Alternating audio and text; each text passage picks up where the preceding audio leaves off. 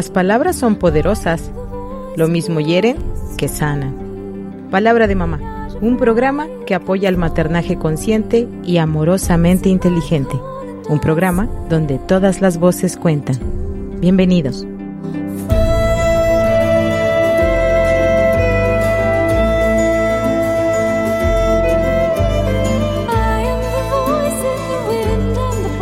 Hola, ¿qué tal? Muy buen día. Bienvenidos a su programa Palabra de Mamá, donde todas las voces cuentan. Mi nombre es Cristina Pacheco Sánchez y es para mí un gusto que nos acompañes aquí en XHITC Radio Tecnológico de Celaya. Gracias por sintonizar el 899 de FM. Te recuerdo que, pues, nosotros tenemos nuestras redes sociales. En Facebook puedes consultar la programación día con día.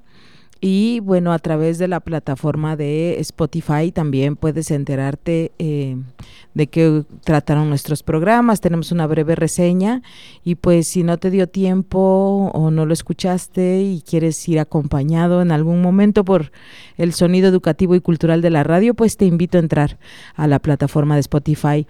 Te recuerdo también que Palabra de Mamá pues se transmite en vivo los días jueves alrededor de las 10 de la mañana. Siempre entramos un poquito tarde, pero siempre es por una servidora, pero mis compañeros en cabina siempre están atentos, siempre amables para que pueda llegar nuestra señal hasta ti, donde quiera que te encuentres. Y bueno, el domingo a las 11 de la mañana tenemos repetición de este programa y posteriormente pues ya en la semana puedes empezar a escuchar los programas ya en la plataforma de Spotify. Así que, pues bueno, aquí estamos eh, acompañándote y trayendo para ti información que de alguna manera te pueda ser útil. Y bueno, ya empezábamos eh, eh, la semana pasada a hablar de la salud, de cómo vamos a iniciar este año. muchas personas hablan sobre mejorar su salud, hacer ejercicio, bajar de peso, comer mejor, dormir bien.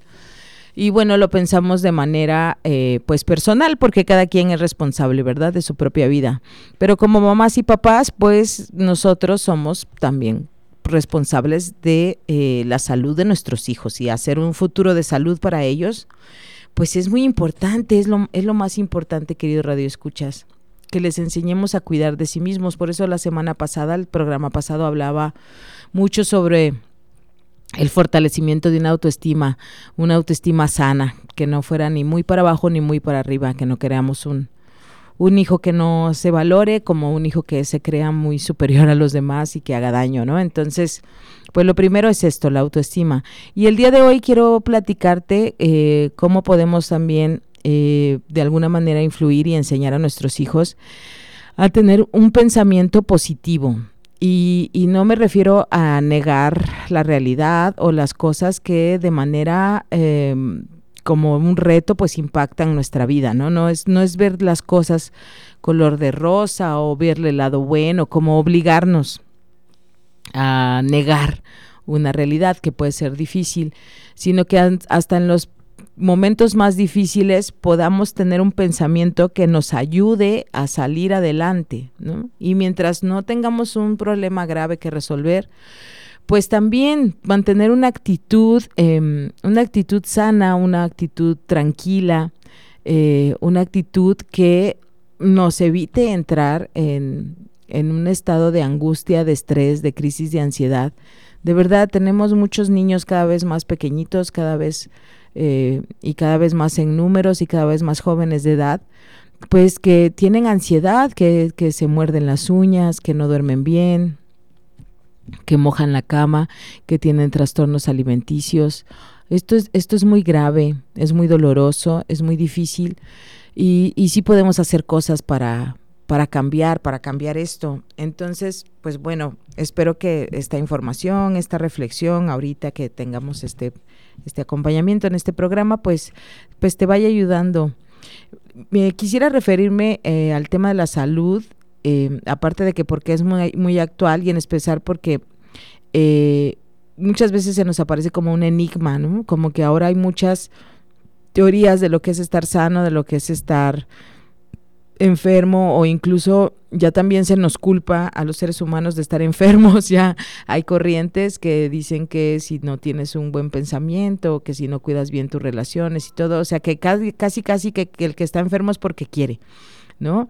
Y ahora ya también se nos culpa y la verdad es que em, pues nos enfermamos porque la vida es frágil, porque somos seres humanos y, y no somos invencibles y no somos...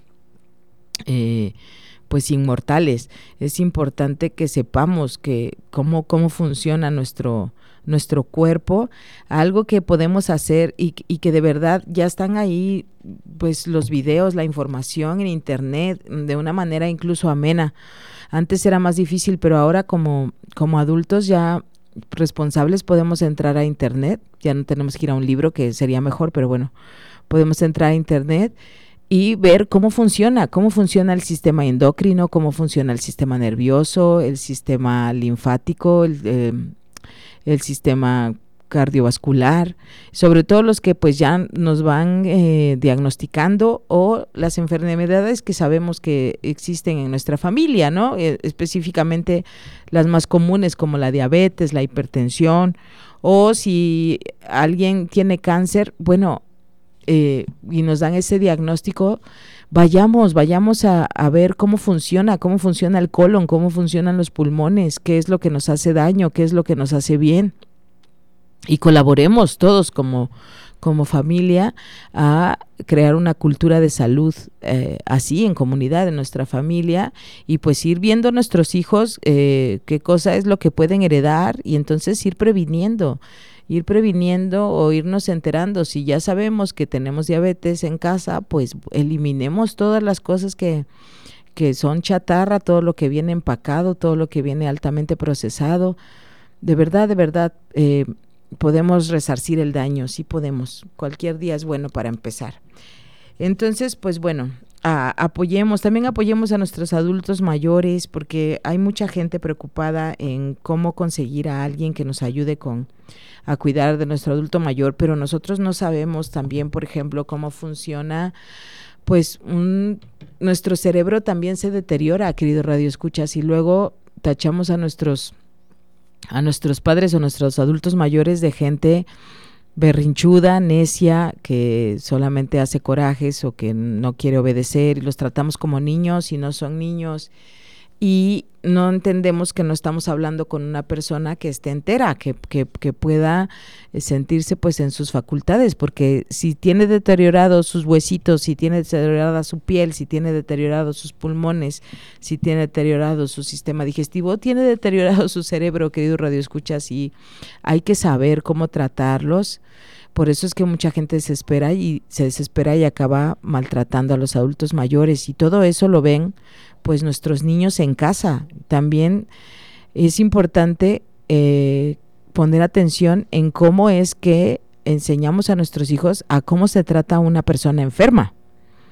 ¿Qué es lo que hacemos cuando alguien se enferma? ¿Qué es lo que decimos? Si inmediatamente nos angustiamos, si tenemos una reacción exagerada, si o nos vamos inmediatamente al fastidio, ¿no? De, ah, te tengo que llevar al doctor, te dije que no te comieras eso, que o te pusieras el suéter o que te vacunaras, ¿no? Como un reproche. Pongamos atención a lo que hacemos cuando alguien manifiesta que está enfermo. Por eso muchos de nuestros hijos no dicen que están enfermos porque temen la reacción que mostramos y a lo mejor no la hemos mostrado con ellos, pero pero lo hablamos, decimos, es que tu tía otra vez está mal o es que tu primo otra vez se me no sé.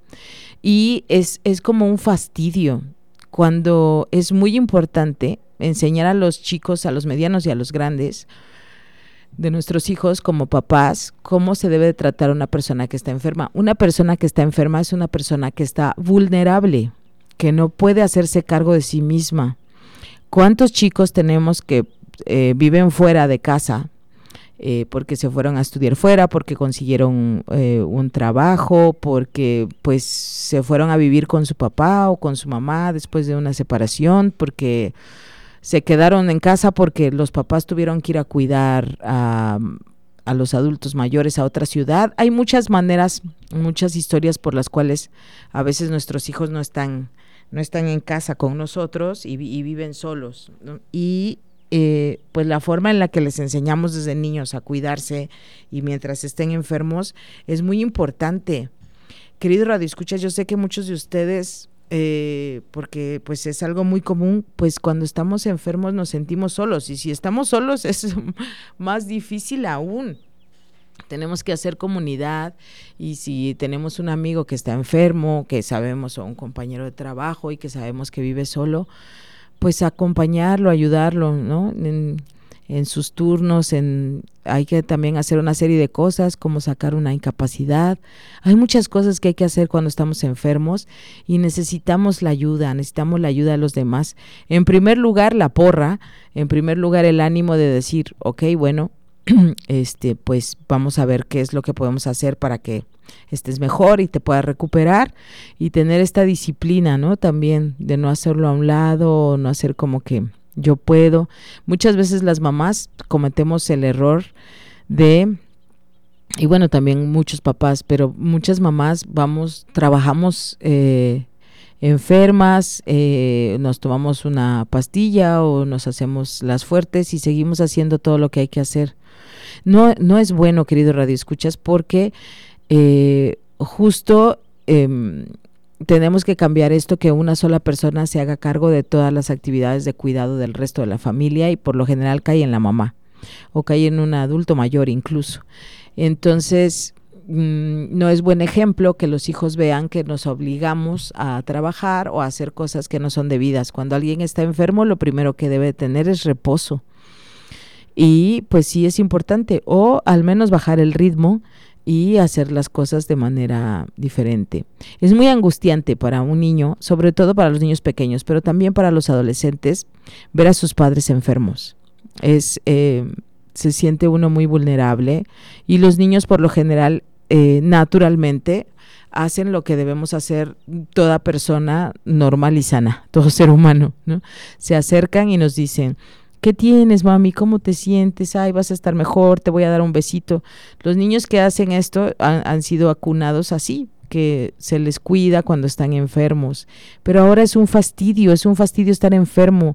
Por ejemplo, los niños que van a la escuela o que van a la guardería y que en ese momento llegan los papás y, las, las, maestras o las encargadas te dicen, no, no se puede quedar porque tiene fiebre o venga por su hijo porque ha vomitado, ha presentado síntomas de enfermedad. Los niños escuchan, escuchan que, y ven nuestras caras de fastidio o de preocupación, ¿no? De ahora qué vamos a hacer. Entonces, ah, pues yo sé, querido Radio Escuchas, que es muy difícil, pero es más importante siempre la autoestima de, de, nuestros hijos. Siempre será más importante porque para hacer daño en un segundo, con una mirada, con una palabra, pero para reparar, pues nos lleva tiempo. En cambio, si vamos sembrando amor todo el tiempo y ponemos cara de, oh, ¿qué vamos a hacer? Bueno, no te preocupes. O sea, si tu primera respuesta es de angustia o de fastidio, pues reponte, inmediatamente reponte, pon otra cara y a hacer un pensamiento positivo. Justo es esto, porque si no, tenemos gente incluso que conocemos personas que les da muchísimo miedo estar enfermas, o sea, piensan que ya su vida se va a acabar o pues esta la hipocondria es esta, es una es un miedo terrible a estar completamente vulnerable eh, a estar a merced del propio cuerpo y con una con un miedo exacerbado pues a morir a que se compliquen las cosas y no podamos salir adelante. Y eso pues sí lo podemos evitar como papás y como mamás. Así que bueno eh, a poner atención en cuál es la respuesta que tenemos cuando uno de nuestros hijos está enfermo o un miembro de la familia y que pues ellos están poniendo atención.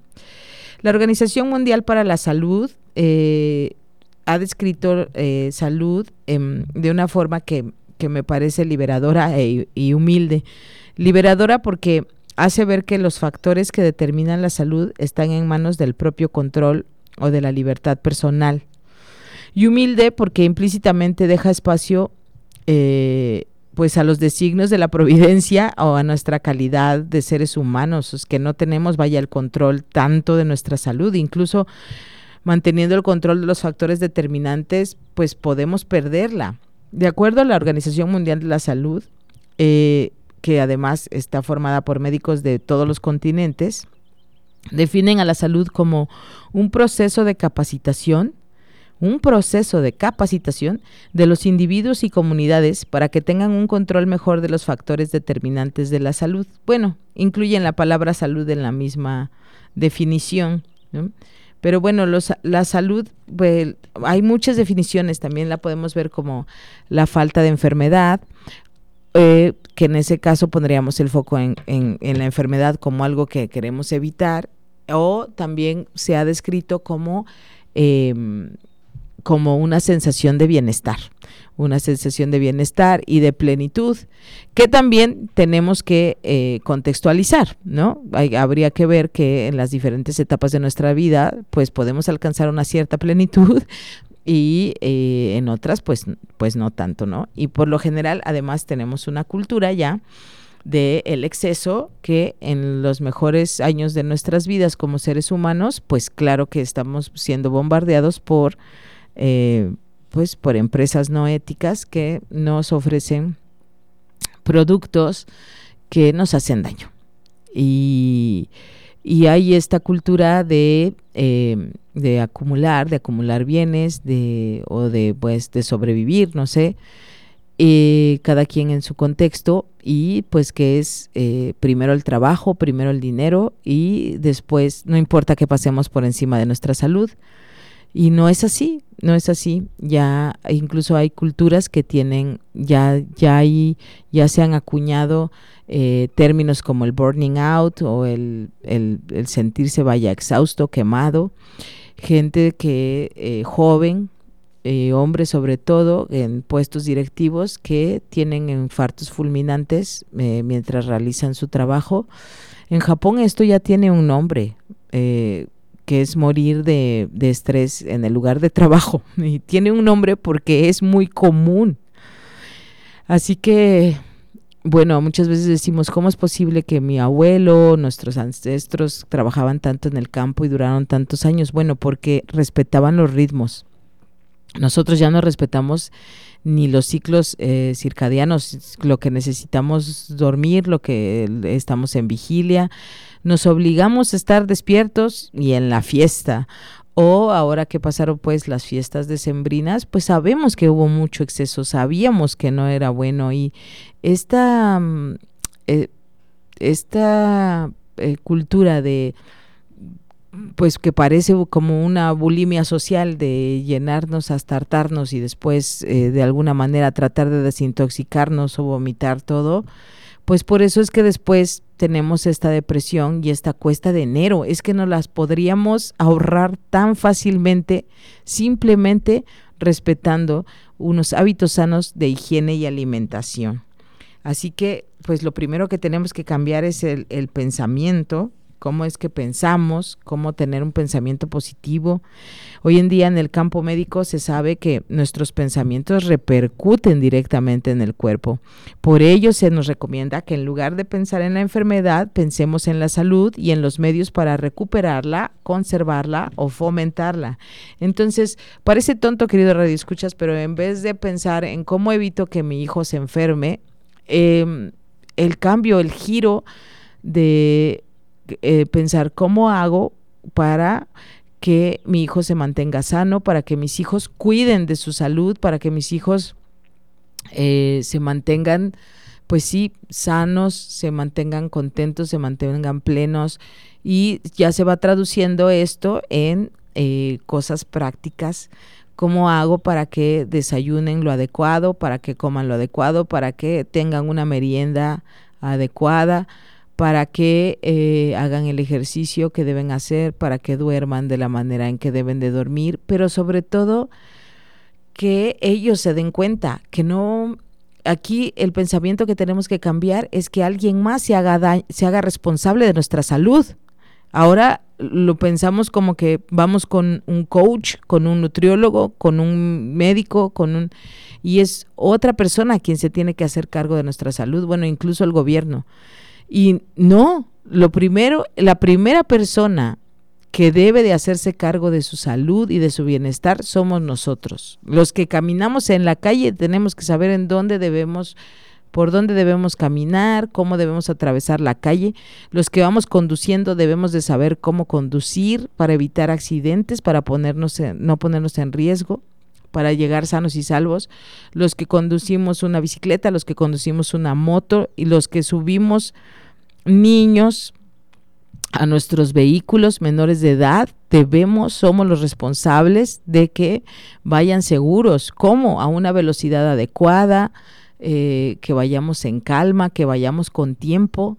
Es que somos nosotros los que debemos hacernos responsables de la propia salud y eso es lo que debemos inculcar. Ese es el pensamiento positivo que debemos inculcar en nuestros hijos, que sepan que su vida es valiosa, que, eh, que hay que cuidarla y que es muy bonito sentirse bien, que hay una gran satisfacción en estar limpio, que hay una gran satisfacción en estar eh, satisfecho, hay una gran satisfacción en haber dormido bien, hay una gran satisfacción en estar alerta, hay una gran satisfacción en tener ánimo, en sentirse seguro y que ellos lo pueden ir haciendo. Y lo primero es que escuchen su cuerpo enseñarles a escuchar cuando tienen sed, que beban agua simple. Nuestros hijos lo que necesitan beber es agua simple.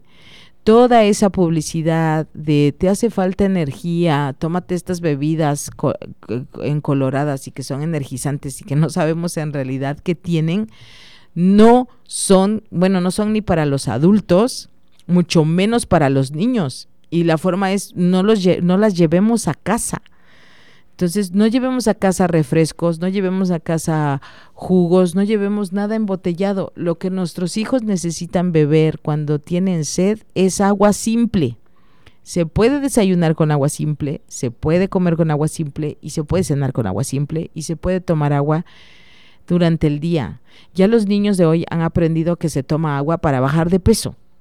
No, se toma agua porque somos agua. Todas nuestras células tienen agua. Necesitamos agua para digerir los alimentos. Necesitamos agua, por ejemplo, en las adolescentes y en tu, bueno, en todas las mujeres desde una adolescente que empieza a menstruar, es muy importante que sepa que su cuerpo pierde, va a perder sangre mes con mes una cantidad considerable.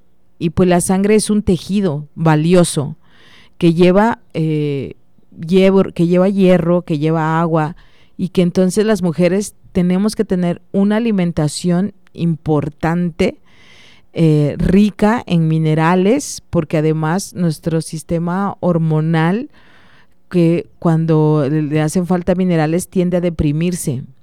¿Cuántas de nosotras eh, hemos sufrido, eh, cuántas mujeres han sufrido embarazos difíciles, pérdidas de bebés, nacimientos complicados, por, pues porque hay una deficiencia, hay una deficiencia de calcio, hay una deficiencia de ácido fólico, hay una deficiencia y es muy doloroso.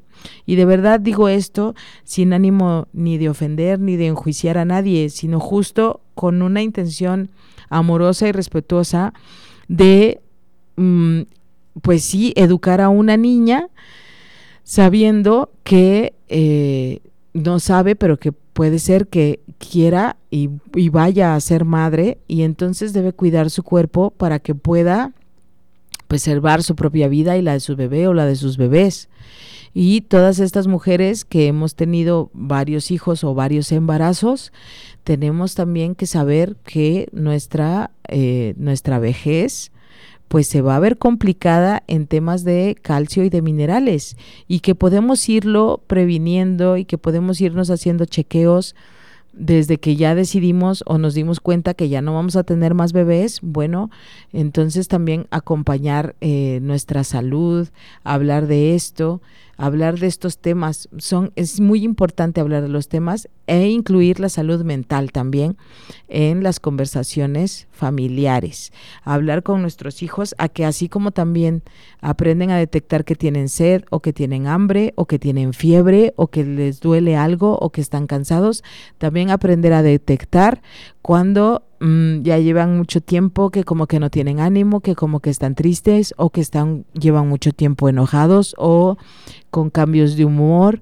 o que sienten que eh, pues esto que tienen un desánimo o que, o que empiecen a em, identificar pensamientos que los hacen sentir mal, que los llevan a un estado emocional pues no agradable, que no se sienten en plenitud que si se sienten violentados por un maestro, por un compañero de clase, por algún miembro de la familia, es muy importante. Así como tenemos un dolor de estómago, ya llevamos varios días con diarrea, pues si ya llevamos varios días desanimados o varios días muy enojados o varios días con mucho miedo que no podemos dormir, eso también debe ser atendido, puede ser atendido, no es su culpa. Tenemos que quitar la culpa de cuando nos enfermamos y que entre todos como familia nos vamos a atender. Bueno, con esta mm, reflexión de que la salud es una cuestión de familia y que comienza con un pensamiento positivo, eh, quiero dar paso a la información que tiene Radio Tecnológico de Salaya para nosotros. Estamos en el corte de la del medio de la media hora, así que bueno, escuchemos y volvemos a Palabra de Mamá, donde todas las voces cuentan.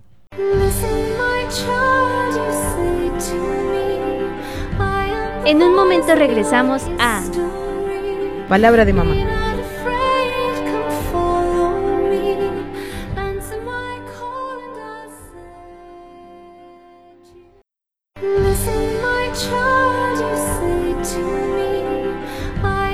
Estamos de regreso en Palabra de Mamá.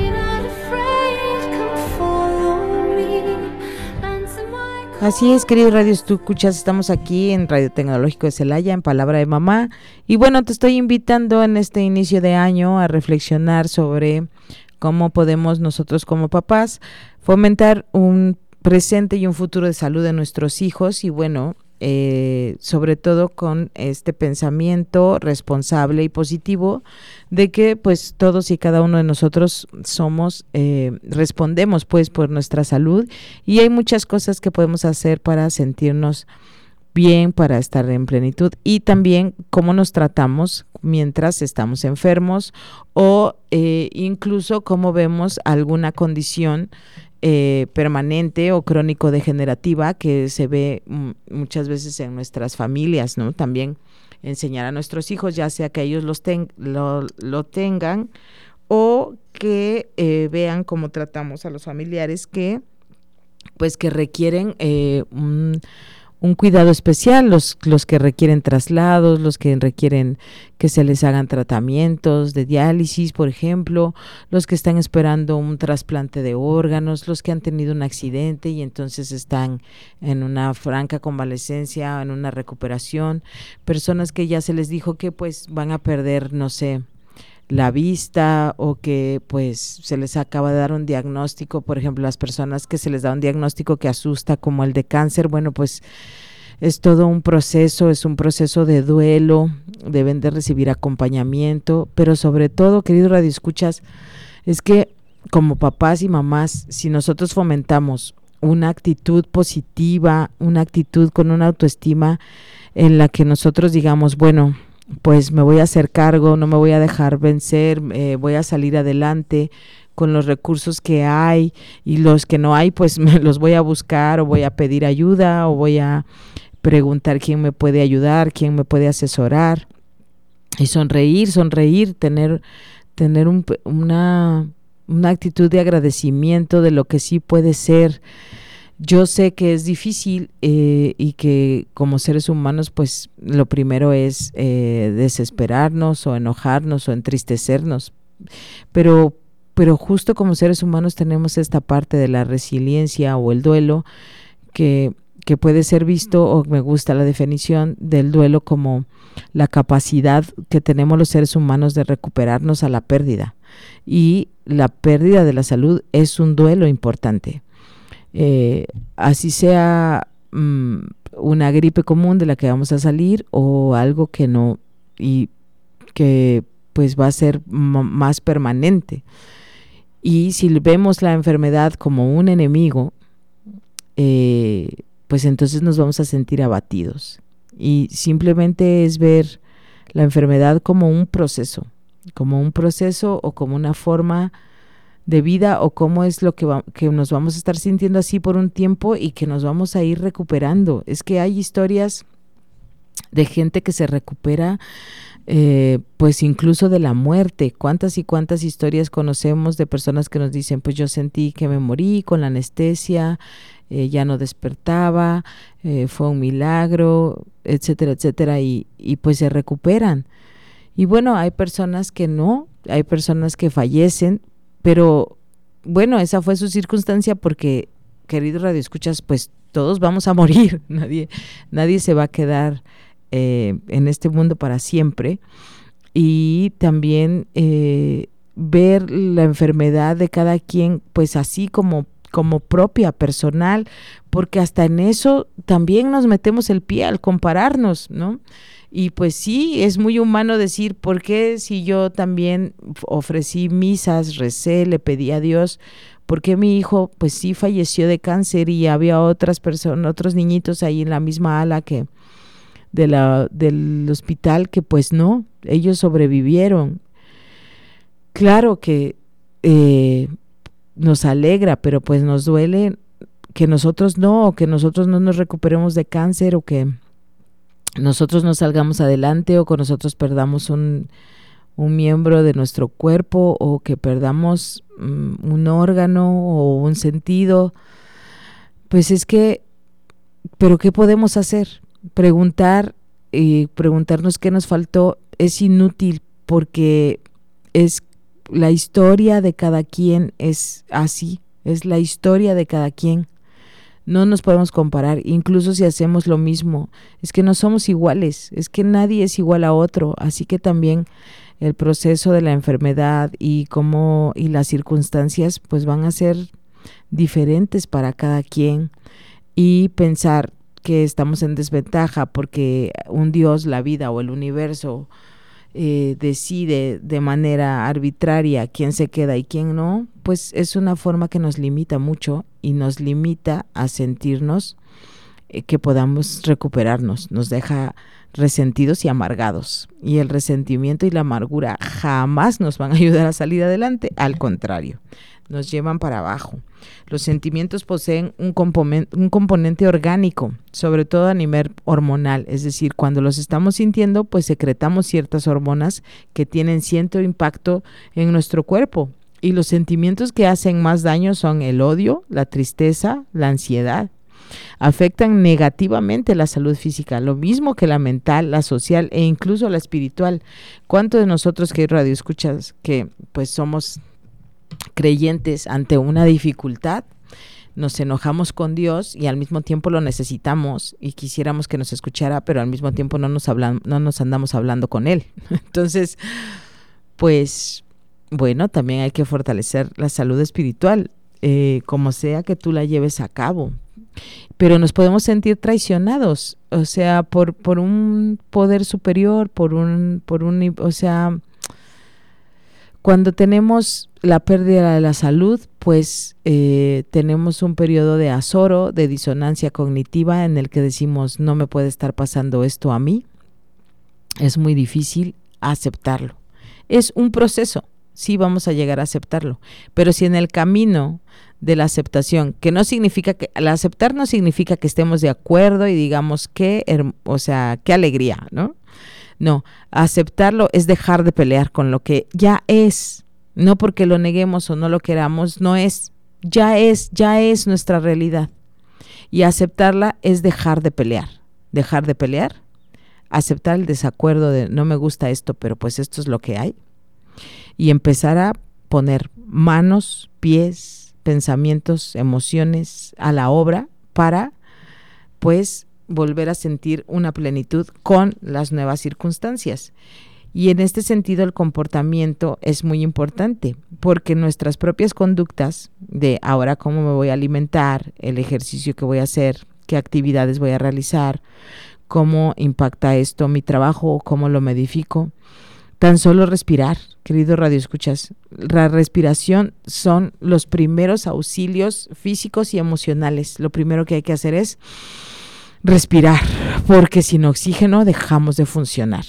Con oxígeno es que nosotros funcionamos. Entonces, una respiración consciente en la que lo que estamos diciendo es, pues bueno, me voy a llenar de vida para resolver, para sentirme bien, es lo primero. Tenemos que desarrollar una habilidad para serenarnos. ¿Y qué es lo primero? ¿Cuál es una habilidad para serenarnos? Bueno, si estás empezando a gritar, deja de gritar. Habla en un tono un tono más bajo. ¿No puedes hablar en un tono más bajo? Guarda silencio. Guarda silencio y respira. Es la primera habilidad para serenarte, para escuchar, para escucharte, para escucharte así angustiado y para decirte, a ver, respira y pongamos atención, enfoquémonos en qué es lo que tenemos que hacer.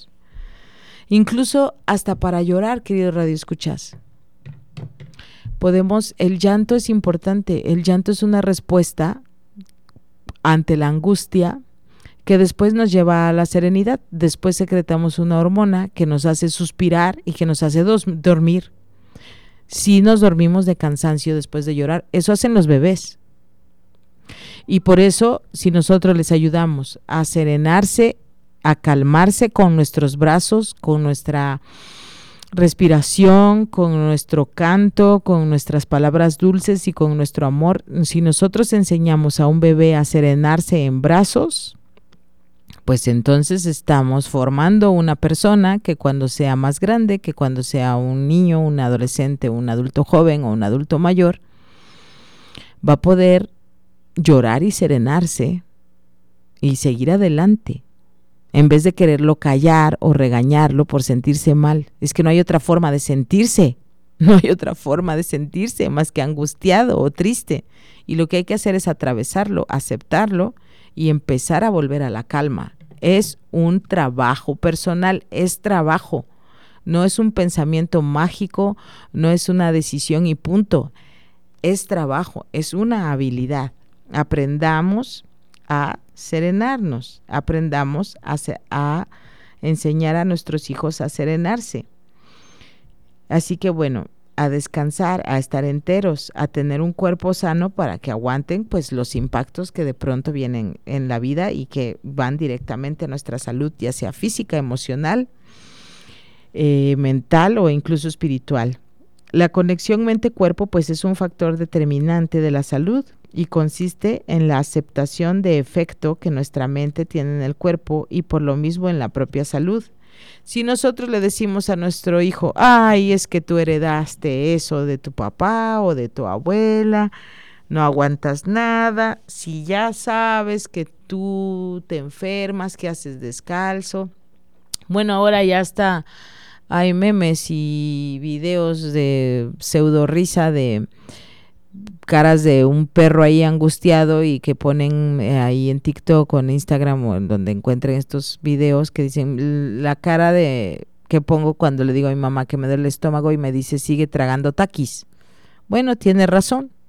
Si nosotros estamos em, violentando nuestro cuerpo con algo que no le hace bien, no podemos esperar algo diferente.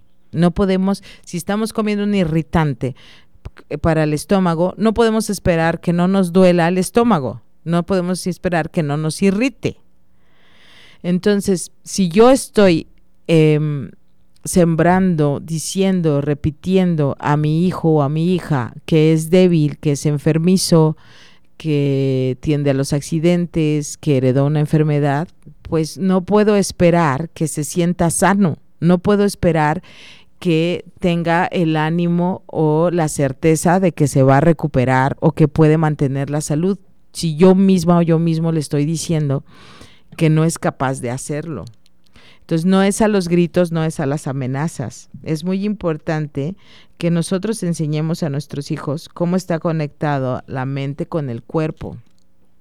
Y de hecho les podemos hablar y decir, Mira, mientras estás, mientras te das cuenta de que estás respirando y que te vas sintiendo mejor y que te imaginas que te vas recuperando, date cuenta de cómo te sientes bien. Ahora, si ahorita te sientes mal, pues vamos a caminar despacito o vamos a descansar, vamos a comer mientras estás enferma, vamos a comer esto, vamos a comer un poco de arroz, vamos a comer un poco de caldito de pollo, vamos a eliminar las grasas, ya después podrás comer lo mismo, pero ahorita mientras esto, hablar así con cariño, con respeto, con amor y con ánimo de que pues se va a recuperar, pero que mientras esté enfermo, para recuperar el bienestar, pues debe de cuidarse.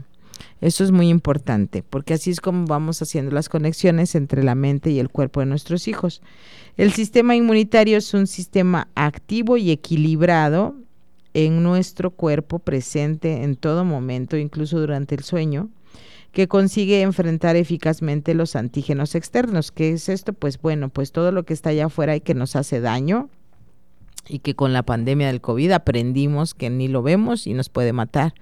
Las bacterias, los virus, los virus, los parásitos, los hongos, eh, que además para protegernos de afuera, pues ¿qué tenemos que hacer? Esto, lavarnos las manos, mantenernos sanos, mantener con una buena alimentación y también incluso pues los internos. Hay, hay enfermedades de autoinmunidad o como el cáncer, el estrés y el estrés destruye el funcionamiento eficiente y equilibrado del sistema inmune. La serenidad lo estimula. Voy a repetir esto queridos radioescuchas, porque además, bueno, la próxima semana tendré aquí, eh, si, si, si todo sale como lo planeamos, ¿verdad? Y nuestras intenciones este, resultan como queremos, tendré eh, eh, un par de compañeras que nos hablarán sobre cómo evitar el estrés en nuestra vida.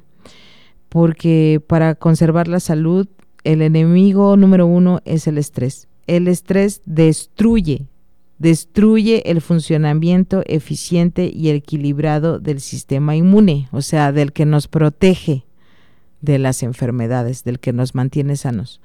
No es una frase de Facebook, no es una mm, metáfora, no es una forma de verlo, es una realidad. El estrés destruye, acaba con nuestro sistema inmune, que es el que nos mantiene en equilibrio y la serenidad lo estimula.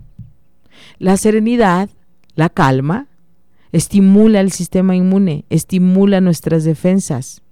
Entonces está bien sencillo. Baja el ritmo. Es súper sencillo. Vas en la calle, camina más despacio. Avanza tu coche más despacio. Avanza tu, bicicleta más despacio. Estás lavando los trastes, hazlo más despacio. ¿Estás reparando el coche? Hazlo más despacio. ¿Te estás bañando? Bueno, procura no, no es que desperdicies agua, pero pon atención de cómo estás haciendo las cosas. De verdad, si nosotros hacemos la prueba de un día, reducir la velocidad a la que hacemos absolutamente todo, si nos sentamos para guardar las cosas en nuestras bolsas, si nos sentamos, pues si hacemos pequeños descansos durante el día tan solo para pasar de una actividad a otra en vez de hacer dos al mismo tiempo, vamos a darnos cuenta de cómo es nuestro estado de ánimo al final del día y que logramos hacer absolutamente todo. De verdad, con la prisa ni siquiera ganamos tiempo, cometemos errores, provocamos accidentes, dejamos de convivir con las personas con las que estamos y nos enfermamos. Así que bueno, con esta invitación de hacer todo más despacio, de hacerlo en el tiempo que se lleva, no que lo quieras acelerar, el tiempo que se lleva, guardar un libro, leer un libro, barrer una calle, eh, pasar una factura, hacer una llamada, atravesar la calle, bañarte, tender una cama, lo que sea, que estés haciendo, tener una conversación con tu hijo, el tiempo que te lleve, no lo aceleres. Nada más no lo aceleres, haz esta prueba y bueno, espero que te ayude. Así que muchas gracias, querido Radio Escuchas, por haber estado aquí en Palabra de Mamá, donde todas las voces cuentan. Se quedan con la programación de Radio Tecnológico de Celaya. Les recuerdo que tenemos la página de Facebook, ahí la puedes consultar y pues bueno, ha sido un placer acompañarte, que tengas un excelente fin de semana y nos escuchamos el próximo jueves o el domingo en repetición. Hasta la próxima. Esto fue Palabra de Mamá, donde todas las voces cuentan.